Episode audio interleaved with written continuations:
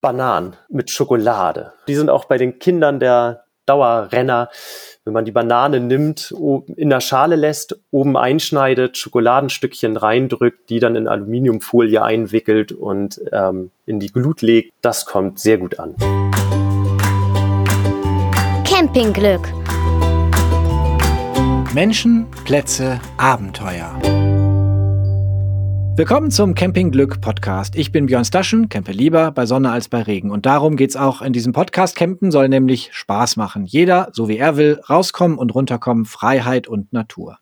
Ihr hört hier von Campern, die von ihren liebsten Plätzen erzählen und ihr lernt die Menschen hinter diesen Plätzen kennen und diese wunderbaren Fluchten vom Alltag selbst. Heute gehen wir auf eine Reise. 400 Kilometer per Fahrrad durchs Baltikum mit Freundin und zwei Kindern und mit Finn Krützfeld. Moin Finn. Hallo Björn. Wohin ging die Reise? Erzähl mal. Wir sind mit dem Fahrrad durch Litauen und Lettland gefahren. Wir haben im Vorwege mit den Kindern zusammen überlegt, wo wir hinfahren wollen in den Sommerferien. Deutschland sind wir schon durchfahren und so haben wir dann überlegt, wo könnte es noch hingehen. Und dann standen ein paar Ziele zur Auswahl, unter anderem auch Bornholm und Südschweden aber auch Litauen und Lettland. Und die Kinder haben sich dann für Litauen und Lettland entschieden, weil es ein, na, zwei Länder wurden bereist. Das äh, ist natürlich schon mal ein großes Argument. Und ähm, das ist natürlich eine Ecke, die sie auch von meinen äh, vorherigen Reisen schon kannten und ähm, schon ein paar Bilder gesehen haben. Und somit wollten sie dann ganz gerne das auch mal erleben. Du hast ja schon 45.000 Kilometer auf der Radreiseuhr, aber Pete neun Jahre und Ella sieben Jahre nicht unbedingt. 400 Kilometer klingt ja nach Herausforderung. War es das oder ging das gut mit Kindern? Das ging sehr gut. Das liegt, glaube ich, unter anderem auch daran, dass wir auch im Alltag sehr viel mit dem Fahrrad unterwegs sind und äh, die Kinder auch jeden Tag mit dem Fahrrad zur Schule fahren und auch ihre sonstigen Wege mit dem Fahrrad zurücklegen. Somit sind dann mehrere Kilometer am Stück auch nicht das große Problem eine gewisse Herausforderung ist es dann durchaus mal, wenn man dann den ganzen Tag über gegebenenfalls mal Regen hat oder es sehr heiß ist, dann kann es durchaus auch schon mal zur Herausforderung werden, aber die ist gut meisterbar. Ihr hattet zwei Wochen, ne? Ja, zwei Wochen. Und habt unterwegs in Litauen und Lettland gecampt. Wie geht denn Camping im Baltikum? Geht es gut? Kann man da gut campen? Das geht sehr gut. Es gibt ähm, einige Campingplätze, nicht sehr viele, aber es gibt sehr viele Biwakplätze, auf die man sich kostenlos stellen kann. Was sind Biwakplätze? Biwakplätze sind ähm, von den Ortschaften angelegte Flächen, wo man sich mit dem Zelt, teilweise auch mit dem Wohnwagen oder Wohnmobil hinstellen kann. Häufig ist noch eine kleine Ecke, wo ein Feuer gemacht werden kann dabei. Ähm, Toiletten sind häufig mit dabei. Das sind dann einfache Plumpsklos. Die sind auch häufig sehr schön gelegen an Flüssen oder an Seen und die kann man anfahren, ja. In skandinavischen Ländern gibt es ja dieses Allemannsräten, mhm. Jedermannsrecht. Ähm, kann man im Baltikum, Lettland, Litauen auch wild campen? Das geht ganz gut. Die, mit denen ich mich dort unterhalten habe, die haben mich manchmal ein wenig verwundert angeschaut, wenn ich nach dem nächsten Campingplatz gefragt habe, weil die gesagt haben, naja, stell dich doch hier vorne einfach hin.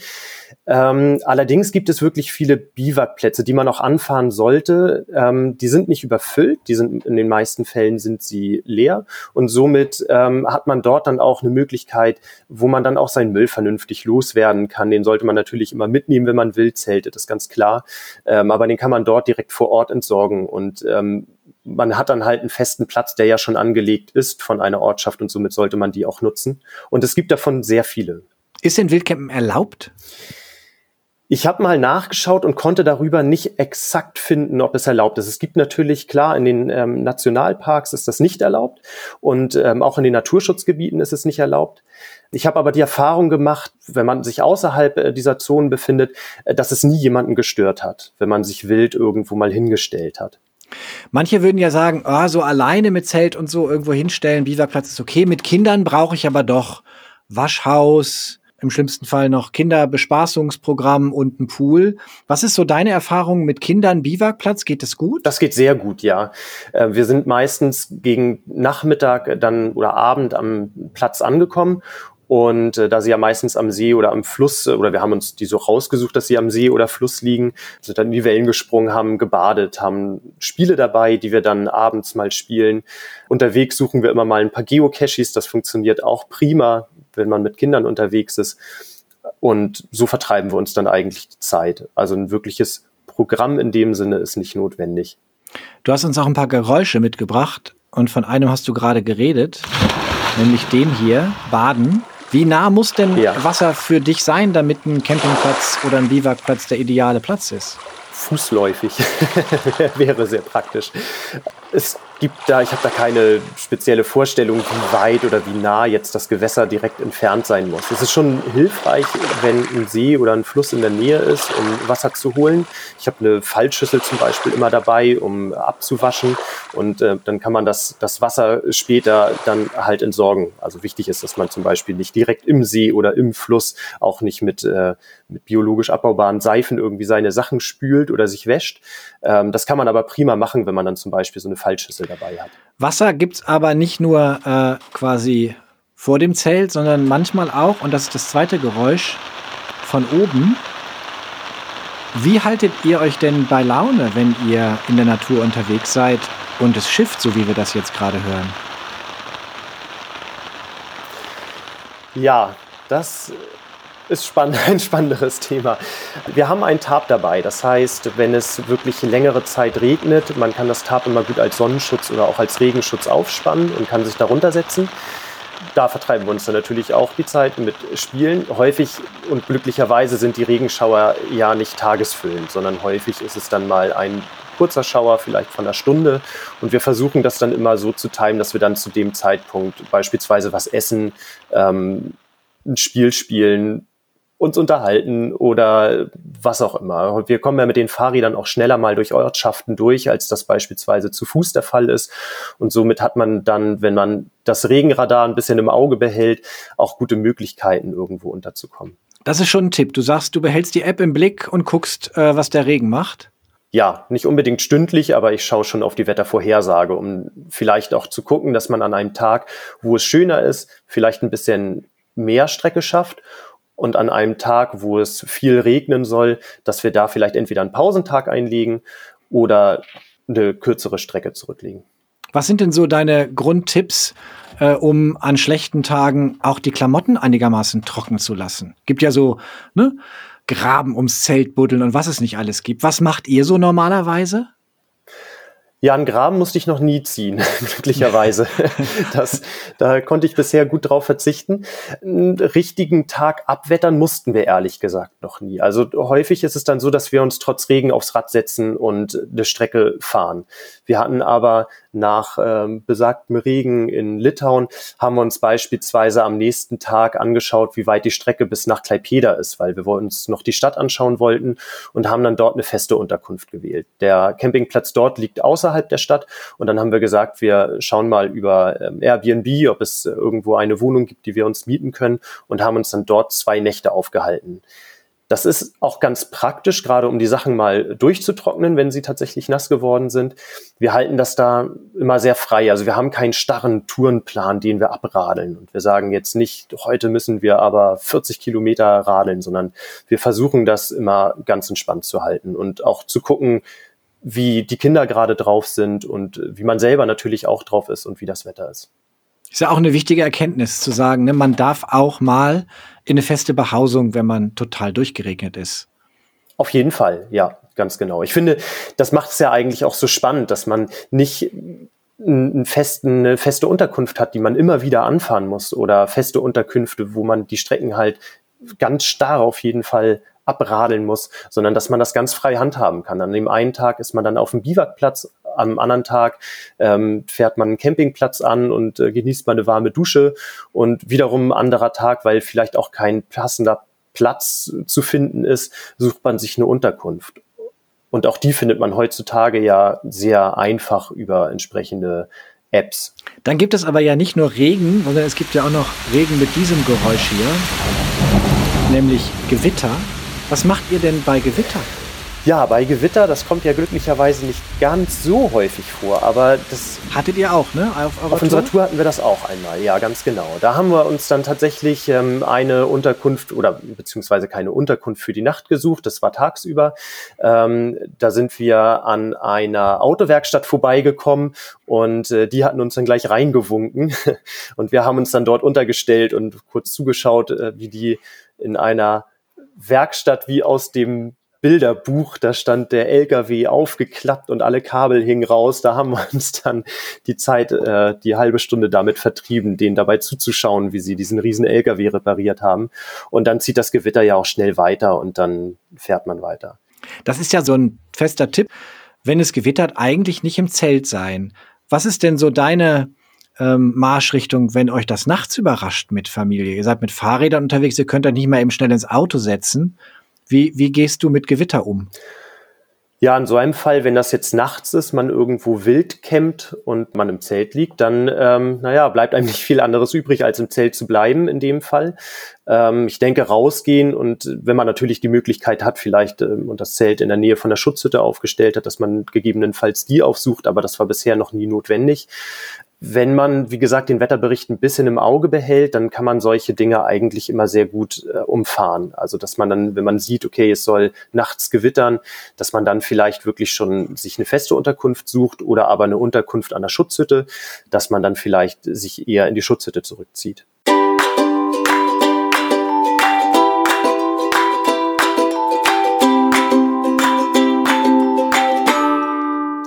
Du hast schon so ein bisschen erzählt äh, von den Biwakplätzen und von den wenigen Campingplätzen, ähm, die ihr gefunden habt auf eurer Reise. Wie sind denn ähm, die Campingplätze im Baltikum? Das kommt ganz stark darauf an, wo man ist. Es gibt Campingplätze, die sind wirklich sehr gut durchorganisiert und ähm, haben feste sanitäre Anlagen und ähm, haben auch gegebenenfalls eine Kinderbespaßung. Aber viele Zeltplätze sind privat geführt und liegen beispielsweise einfach ähm, auf dem Hinterhof. Äh, klingt jetzt wenig romantisch, aber die sind wirklich sehr schön angelegt. Häufig ist es eine große Wiese, die freigemäht ist, immer sehr liebevoll gestaltet. Äh, mit Schnitzereien irgendwie aus der Ortschaft, mit, äh, naja, die Sanitärhäuser sind dann teilweise ebenfalls einfache Toiletten, aber sauber und ähm, wie gesagt auch liebevoll gestaltet. Sie sind sehr unterschiedlich. Also eher kleiner, familiärer. Und wie findest du sie denn? Also gibt es einen guten Campingführer fürs Baltikum? Da habe ich gar nicht nachgeguckt, sondern ich schaue meistens auf der Karte. Ich suche mir im Vorwege eine Strecke raus, die wir abfahren wollen und schätze ungefähr ein, wie viele Kilometer wir schaffen mit Pausentagen zwischendrin. Und dann schaue ich, ob es Campingplätze gibt, die auf dem Weg liegen und die man vielleicht anfahren könnte. Auf der Karte heißt App, Handy oder? Sowohl als auch. Also einmal eine gedruckte Karte, die habe ich meistens dabei, weil ich die Übersicht schöner finde. Und ansonsten gucke ich online. Beispielsweise bei Google, bei Google Maps gebe ich einfach Camping ein und finde dann ähm, entsprechende Campingplätze in der Umgebung. Ihr habt auch einen Platz eher zufällig gefunden, wie Netu Kaimas, das Winnetou Camp. Richtig. Was war das? Ja, das war eine ganz lustige Situation, weil wir aus ähm, Klaipeda rausgefahren sind und äh, haben dann noch einen Dino-Park besucht auf dem Weg, der uns ebenfalls an dem Tag zufällig in den Schoß gefallen ist. Und dann hatten wir gar nicht mehr so viel Strecke oder so viel Zeit vor uns eigentlich an dem Tag. Und ich hatte dann auf die Karte geschaut und hatte gedacht, hm, vielleicht an der Flussschleife, da könnte man gucken, ob man vielleicht dort übernachten kann. Aber da sind ein paar Häuser in der, in der näheren Umgebung. Vielleicht klingeln wir da mal und fragen mal, ob wir uns da hinstellen können. Und wir sind dann da drauf zugefahren und hatten dann schon gesehen, dass dort äh, das Winnetou Camp ausgeschildert war an der Straße. Und äh, sind wir die leichte Anhöhe runtergefahren und haben dann schon die Tippis gesehen und dachten so, okay, das wird, das wird spannend. Und das war es tatsächlich auch. Es war ein großes Areal direkt an der Flussschleife gelegen. Da liefen Pferd frei rum und Ziegen und Schafe. Lagerfeuer glimmte da noch vor sich hin und es war eine relativ skurrile Situation in dem Moment. Der hat einen Souvenirshop, da stand das Pferd dann auch und hat da mal reingeschaut. ähm, das ist da halt frei rumgelaufen. Das kam auch abends nochmal bei uns am Zelt vorbei. äh, und man konnte für, ich glaube, ein paar Euro konnte man dann auch drauf reiten, was dann Ella auch sofort in Beschlag genommen hat. Und was war das? War das eher ein Indianerdorf oder war das als Campingplatz gedacht oder was war das? Es ist als Campingplatz gedacht. Und äh, in diesen Tippis, die aufgestellt ist, kann man aber auch übernachten. Also man konnte sich so ein Tippi mieten. Und äh, ich hatte mal an eins reingeschaut, denn die hatten uns auch gesagt, ihr könnt entweder das Zelt aufbauen, ihr könnt aber auch einfach im Tippi schlafen. Und ich hatte da einmal reingeschaut und da lagen ähm, Fälle und auf die man sich dann legen konnte. Man hätte auch seine Isomatte ausrollen können. Äh, wir hatten aber gesagt, okay, wir rollen nochmal die Zelte aus, um die nochmal gut zu trocknen. Ähm, und somit haben wir dann im Zelt übernachtet, direkt am Fluss. Das war auch sehr herrlich. Schräg, wie cool. Sag mal, du hast das schon jetzt zweimal gesagt, dass ihr eure Zelte, also mehrere, ausrollt und auspackt. Wie seid ihr denn eigentlich unterwegs? Zwei Erwachsene, zwei Kinder. Wir haben immer Vier Zelte? Nein, das nicht. Wir haben zwei Zelte immer dabei. Ein Zelt für die Kinder und ein Zelt für uns. Das macht die Standplatzwahl ein bisschen entspannter da man zwei kleine Flächen oder zwei ebene kleine Flächen einfacher findet als eine große ebene Fläche. Und es ist auch so, wir sind natürlich etwas länger wach als die Kinder üblicherweise abends und die Kinder kann man dann schon ins Bett legen und weckt sie auch nicht auf, wenn man abends ins Bett geht oder wenn man morgens aufsteht. Und man kann auch ganz gut, wenn die Kinder ihr Zelt dann eingeräumt und die Sachen ausgepackt haben und alles im Zelt durcheinander fliegt, dann machen wir es, halten wir es genauso wie zu Hause. Dann kann man ganz gut die Tür zu machen und einmal am Tag wird aufgeräumt.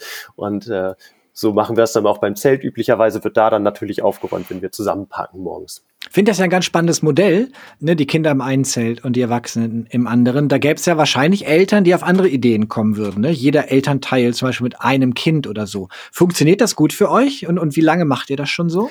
Das machen wir schon von Anfang an so. Das haben wir gleich am Anfang schon begonnen. Die Zelte stehen natürlich nicht weit auseinander. Was heißt Anfang? Wie alt waren die Kinder denn dann? Bei der ersten Reise, da war Ella fünf und Pete sieben. Und wir stellen die Zelte aber dicht beieinander. Also die stehen natürlich nicht weit entfernt, sondern äh, Eingang an Eingang. Und natürlich kommt es dann oder kam es dann zu dem Zeitpunkt auch vor, dass dann in der Nacht dann mal ein Kind rüberkam zu uns und sich dann doch zu uns gelegt hat oder wie einer von uns geht dann rüber und, und schläft dann doch dort mit im Zelt. Aber an sich und in den meisten Fällen ähm, schlafen die Kinder in ihrem Zelt und wir bei uns im Zelt und das funktioniert ganz gut. Und ich glaube, das ist auch für die Kinder einfach ein größeres Abenteuer, weil sie halt in ihrem eigenen Zelt schlafen und die Nacht halt auch ganz anders wahrnehmen. Hm, guter Punkt. Was habt ihr denn sonst noch so dabei an Ausrüstung, wo du sagen würdest, das muss auf jeden Fall dabei sein? Zwei Zelte haben wir gelernt. Genau. Ich führe schon seit meiner allerersten Tour, die ich gemacht habe, noch im jugendlichen Alter, eine Packliste. Und ähm, für jede Tour erstelle ich eigentlich eine. Also fürs Wandern habe ich eine und für Radreisen. Und so habe ich auch eine für Radreisen mit Kindern für mich persönlich erstellt, wo ich dann einfach Dinge eintrage, die mir dann gegebenenfalls unterwegs auffallen, die fehlen. Und auch Sachen rausstreiche, wo ich festgestellt habe, die haben wir unnütz mitgenommen. Sag mal ein Beispiel, was hast du so rausgestrichen? Oh, das ist eine sehr gute Frage. Meistens waren es später dann Be Klamotten, dass wir festgestellt haben, okay, ja. wir benötigen keine drei Hosen, sondern zwei reichen. Eine hat man an und die andere hängt gewaschen hinten auf dem Gepäck zum Beispiel. Das ist der Klassiker. In den meisten Fällen nimmt man am Anfang zu viele, zu viel Kleidung mit die man, die man so gar nicht benötigt. Oder man packt zu viele Spiele ein. Und die Spiele, man kommt eigentlich gar nicht so viel zum Spielen, so habe ich zumindest die Erfahrung gemacht. Und da reicht dann aus, dass man vielleicht ein Kartenspiel mitnimmt, was alle gerne spielen. Und was darf man nicht vergessen? Mm. Also klar. Isomatten wahrscheinlich. Ja. Isomatte, Schlafsack ist klar. Schlafsack, Zelt, wasserdichte Packtaschen sind sehr wichtig, damit die Ausrüstung wirklich trocken bleibt. Wir nehmen auch immer viel Kochausrüstung mit ähm, oder viel ist relativ natürlich. Wir haben vier Töpfe dabei, aus denen dann auch später gegessen wird. Aber wir kochen zum Beispiel unterwegs sehr gerne und ausführlich. Mit Gaskocher? Ja, mit einem Gaskocher oder mit einem Spirituskocher, mhm. je nach Länge der Tour. Wenn die Tour etwas länger ist, also beispielsweise zwei Wochen, dann nehmen wir einen Gaskocher mit. Da haben wir dann zwei üblicherweise dabei, damit man auch parallel kochen kann. Und wenn die Tour etwas kürzer ist, dann nehme ich den Spirituskocher. Das mag ich ganz gerne, weil das halt leiser ist, wenn man ihn anmacht. Dann hört man noch die Vögel zwitschern und äh, die Blätter rauschen. Das hört man beim Gaskocher meistens nicht mehr. Was kocht ihr denn unterwegs mit zwei Flammen und vier Töpfen? Das klingt ja nach Gourmet-Campingküche. Ja, fast. Wir versuchen genauso zu kochen wie zu Hause. Wir kaufen frisch ein. Also meistens gibt es ja irgendwelche Stände, die man nochmal anfahren kann. Im Baltikum beispielsweise gibt es in jedem Dorf auch einen kleinen Tante-Emma-Laden, wo man einmal alles bekommt. Da hat man zwar nicht viel Auswahl, aber man bekommt frisches Obst und Gemüse und Fleisch und alles, was man so für den täglichen Bedarf benötigt. Und hier fahren wir auch ganz gerne mal einen Hofladen an. Oder wenn man über Dörfer fährt, findet man manchmal kleine Stände, wo dann Marmelade draußen steht oder Eier. Das packen wir dann mit ein und versuchen dann mit dem zu kochen, was wir uns dann über den Tag äh, zusammen gekauft haben. Sag mal euer Lieblingsessen. Außer Nudeln mit Pesto. ich glaube, das Lieblingsessen ist Tomatensoße mit allerlei Gemüse, und ähm, Sojaflocken, die sind nämlich ideal als Fleischersatz geeignet unterwegs. Die sind klein im Packmaß, wiegen nichts, quellen gut auf und schmecken in der Tomatensauce genauso wie Hackfleisch, das man auf Tour natürlich wirklich schlecht mitnehmen kann, weil es schneller verdirbt. Das in Kombination mit Nudeln oder mit Reis schmeckt wirklich gut und das kann man klein verpacken und eigentlich jeden Tag frisch einkaufen. Ja, spannend. Und Frühstückstipps? Was gibt's zum Frühstück? Müsli. Ja, Müsli ist natürlich der, der Klassiker, ist natürlich auch einfach zu verpacken und hält sich lange. Aber wir gucken auch, dass wir gegebenenfalls ein frisches Brot bekommen und dann Aufschnitt kaufen, den wir am nächsten Tag verbrauchen. Da ist es sehr hilfreich, wenn man wirklich Wurst und Käse kann man natürlich dann gerade im Sommer nicht lange transportieren. Und wir schauen dann, dass wir am Abend äh, einkaufen oder am Nachmittag einkaufen und dann nur so viel, dass wir es am nächsten Morgen auch verbrauchen. Und ansonsten haben wir immer Müsli als Backup mit dabei. Wenn wir dann mal keinen Supermarkt angefahren haben, dann gibt es Müsli am nächsten Morgen. Und was sind so die süßen Versuchungen, die du rausholst, wenn die Kinder äh, schlechte Laune haben? Also Stockbrot ist ja wahrscheinlich eine Variante, die jeder kennt. Hast du noch andere Tricks äh, auf Lager, die du? Ich habe mal von flambierter Ananas gelesen. Popcorn im Lagerfeuer geht auch, aber nicht so gut. Muss man aufpassen wegen der Hitze. Ja, Bananen. Ah, mit Schokolade. Sehr gut. Die sind richtig gut. Da, die kommen, die sind auch bei den Kindern der Dauerrenner. Wenn man die Banane nimmt, in der Schale lässt, oben einschneidet, Schokoladenstückchen reindrückt, die dann in Aluminiumfolie einwickelt und ähm, in die Glut legt, das kommt sehr gut an. Super. Das kann ich als Tipp mitgeben. Sehr gut. Wir waren ja eigentlich bei der Ausrüstung. Und du arbeitest ja bei Globetrotter, ne, dem Versand mit einigen Läden, wo man Outdoor-Sachen äh, sich zulegen kann. Heißt das, du hast immer den neuesten Scheiß dabei und kein Regen macht dich mehr nass? nee, ganz so ist es nicht. Man hat natürlich nach einer gewissen Zeit seine Ausrüstung zusammen und weiß dann auch, welche Ausrüstung für einen selbst dann passend ist. Da muss man dann auch nicht jedes Jahr durchwechseln die Versuchung ist natürlich da, weil man ganz häufig die neuen Sachen sieht und denkt, oh, da wurde aber noch mal was verbessert und hier wurde noch mal was verbessert. Aber das sprengt dann auch irgendwann das Reisebudget. Und somit kann ich da auch nur den Tipp geben, sich einmal gute Sachen zu kaufen, vielleicht am Anfang. Gerade wenn man die erste Tour macht, dann muss man nicht alles neu kaufen, sondern man kann sich auch sehr gut aus dem eigenen Kleiderschrank bedienen und später sagen, vielleicht brauche ich einen neuen Fließpullover oder beim Zelt ähm, hält vielleicht ein besseres, teureres Modell etwas länger als ein günstiges Modell. Und äh, man fühlt sich vielleicht auch wohler darin. Und so handhabe ich das auch. Also mein, ich habe zwei Zelte, mit denen ich unterwegs bin, mit denen ich Radreisen mache und das Tunnelzelt ist bereits zehn Jahre alt und ich nutze das immer noch. Ein Ausrüstungsgegenstand fand ich ganz interessant, den du im Baltikum äh, empfohlen hast, weil es da ja, was einen als Camper ziemlich nerven kann, im Sommer schon mal 16 oder 17 Stunden hell ist. Genau. Sehr gut ist, eine Schlafbrille mitzunehmen. So wie im Flugzeug, diese Augenbinden. Richtig, ganz genau. Mich persönlich stört das nicht. Ich kann auch bei Helligkeit gut schlafen, aber die Kinder nicht so gut. Die sind dann entweder länger wach oder ganz früh morgens äh, stehen sie schon auf, äh, was natürlich nicht ganz so dramatisch ist. Allerdings äh, schläft man mit einer Schlafbrille doch länger. Und die Kinder, die setzen die dann auf. Manchmal verlieren sie sie über Nacht, aber üblicherweise behalten sie die auf, weil sie auch feststellen, dass das angenehmer ist, mit der Schlafbrille zu schlafen. Pete, der wühlt sich die in der Nacht immer runter vom Gesicht und dann schläft er ohne weiter. Das findet er dann, glaube ich, angenehmer. Und Ella, die hat sie eigentlich immer auf der Stirn sitzen, um sie dann bei Bedarf schnell runterziehen zu können, wenn sie wach wird. Ist das denn so die Haupturlaubsvariante, die ihr wählt? Oder macht ihr auch mal anders Urlaub? Üblicherweise fahren wir mit den Fahrrädern in den Urlaub und sind dann bisher halt hauptsächlich in Deutschland unterwegs gewesen.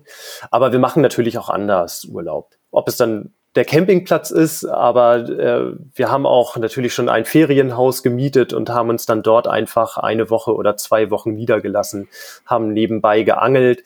Ähm, das ist dann der andere Urlaub, den wir so mal machen. Es gibt ja so die Geschichten von Kindern, die heute erwachsen sind und gar nicht mehr campen, weil sie mit ihren Eltern immer auf den Dauercampingplatz mussten. Und dann gibt es die Geschichten von Kindern, die heute erwachsen sind, die gerne campen, weil ihre Eltern nie mit ihnen campen waren. Hast du das Gefühl, du prägst deine Kinder da in die eine oder die andere Richtung?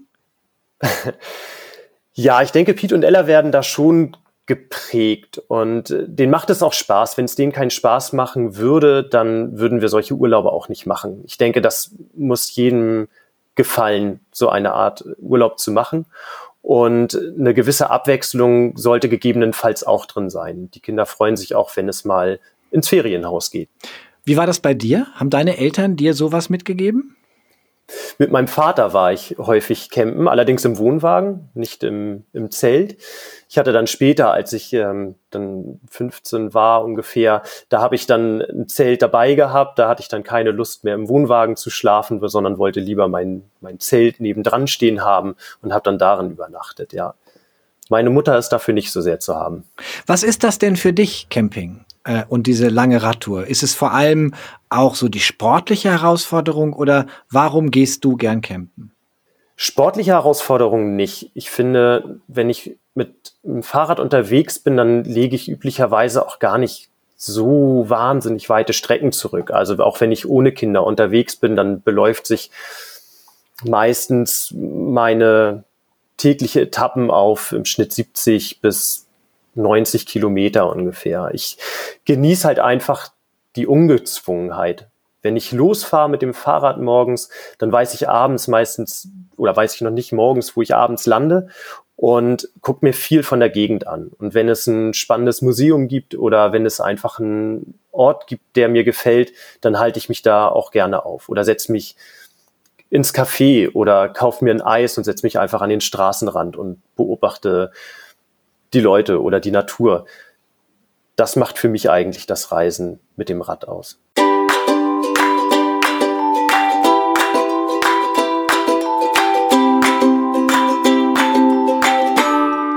Wir haben hier so eine feste Rubrik, Finn, in der geben Campingplatzbetreiber, die ja über Jahre Camper beobachten, denen so den ultimativen Tipp aus ihrer Sicht. Und Camper geben Campingplatzbetreibern ihren ultimativen Tipp, wo sie sagen, ey, Könnt ihr da nicht mal dran denken oder könnt ihr das vielleicht nicht immer vergessen? Was, was wäre so dein Tipp an einen Campingplatzbetreiber, wo du sagen würdest, das darf nicht fehlen oder daran musst du unbedingt denken? Wenn ich auf einen Campingplatz fahre, dann freue ich mich immer ganz stark auf eine warme Dusche. Und die Duschkabinen, darüber ärgere ich mich, glaube ich, auf den meisten Campingplätzen am häufigsten, die dann so gestaltet sind, dass es zum Beispiel in den Raum reinregnet, wo die Klamotten sind oder dass die Ablagebank nass ist. Und häufig fehlen Haken. ich finde, eine Duschkabine kann nicht genügend Haken haben, wo man seine Klamotten aufhängen kann. Vielleicht ist es das. Ja. Ist doch ein guter Tipp. Und wie, wie stehst du zur Warmwasser-Duschmünze? ich glaube, das ist gar nicht so verkehrt, wenn sie entsprechend eingestellt ist, dass man zum einen, dass der Kasten vielleicht drin hängt und nicht draußen. Das ist, das ist von Vorteil. In, in der Dusche, sodass man quasi beim Duschen nachlegen ja, kann. Richtig, ganz genau. Mhm. Ja, guter Punkt. Ich hatte auch schon mal eine Duschkabine, wo man wirklich die Dusche komplett verlassen musste, durch den halben Vorraum laufen musste, um da die Duschmünze nachzuwerfen. Und ich hatte da einen anderen Duschenden in seiner Notlage, weil er komplett eingeschäumt war und er leider nur eine Duschmünze dabei hatte, dann glaube ich den Tag gerettet.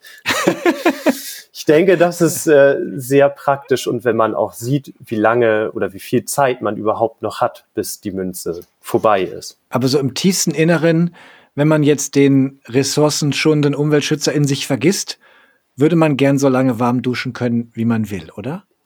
Ja, aber ich glaube, gerade aus Nachhaltigkeitsgründen sind, so ja. sind solche Münzen gar nicht so verkehrt. Schöner ist es natürlich ah, okay. ohne, aber ich glaube, dass äh, ich kann ich kann es sehr gut nachvollziehen, dass Campingplatzbetreiber das machen.